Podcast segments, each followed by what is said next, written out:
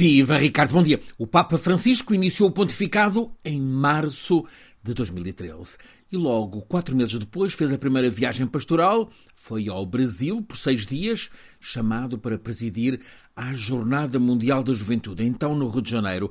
As crónicas desse tempo, há dez anos, contam a revelação de um Papa que cativou e mobilizou os jovens que, ao longo dos dias do encontro no Rio, apareceram sempre em maior número e com mais entusiasmo, surpreendidos com a palavra e a postura de um Papa, sem os veludos do Vaticano, um pontífice que se revelou, como foi evidente há três meses em Lisboa, a falar com linguagem simples mas poderosa, que vai ao encontro das pessoas, despojado de cerimonial, falar de justiça social, de defesa do ambiente, do planeta, a reclamar ajuda para as periferias pobres, já então a pedir diálogo para o fim dos conflitos e das guerras, que também tinham barbárie, é o tempo do ISI, Estado Islâmico. Desde aquela primeira viagem pastoral ao Brasil, em julho de 2013, o Papa, nos dez anos e meio que tem de pontificado, fez 44 viagens ao estrangeiro. Esteve em Portugal por duas vezes, esteve em Israel e na Palestina, foi mesmo a segunda viagem papal. Esteve na Coreia, na Albânia, na Turquia, nas Filipinas, no Sri Lanka. Foi na mesma viagem a Cuba e aos Estados Unidos da América. Esteve no Iraque, no Bangladesh, na Birmânia,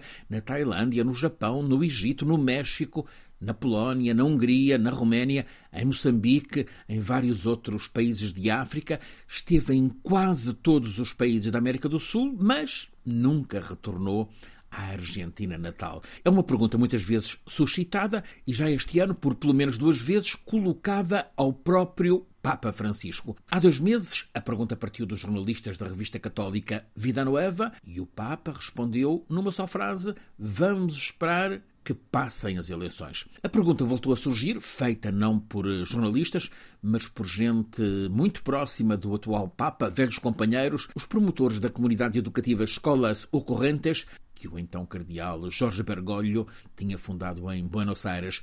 Desta vez, o Papa já apontou uma data. A minha ideia é de que seja a visita no ano que vem. Vamos a ver se é possível. Então, na Casa de Santa Marta, a residência vaticana do Pontífice Argentino, também se falava da provável ida do Papa em 2024 à Indonésia e a Timor, da vontade de Bergoglio de viajar à Ucrânia, à Rússia, também à China. Mas, da voz do Papa, o que se ouviu foi mesmo a ideia de ir à Argentina no ano que vem, se for possível acrescentou ele. E aí está agora o desafio.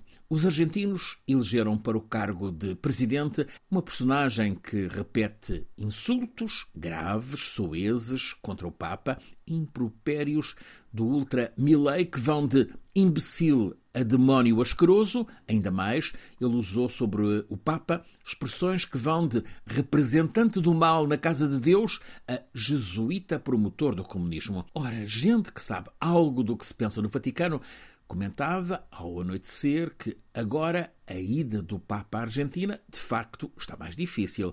Mas apesar do presidente extremista e arrebatado, não é impossível, até porque o Papa segue muito de perto, dia a dia, o que está a acontecer no país dele e tem seguramente muita gana de ir ao encontro dos milhões de compatriotas cada vez mais socialmente desprotegidos, em especial os jovens e os idosos, e sem lhes perguntar qual é o Deus deles, dar-lhes amparo e alento. Ou seja, o Papa há de estar com ainda mais vontade de viajar à Argentina, apesar de comentário de um laico em Roma, apesar dos palhaços do messianismo que querem pôr tudo nas mãos do mercado, até a venda de órgãos humanos.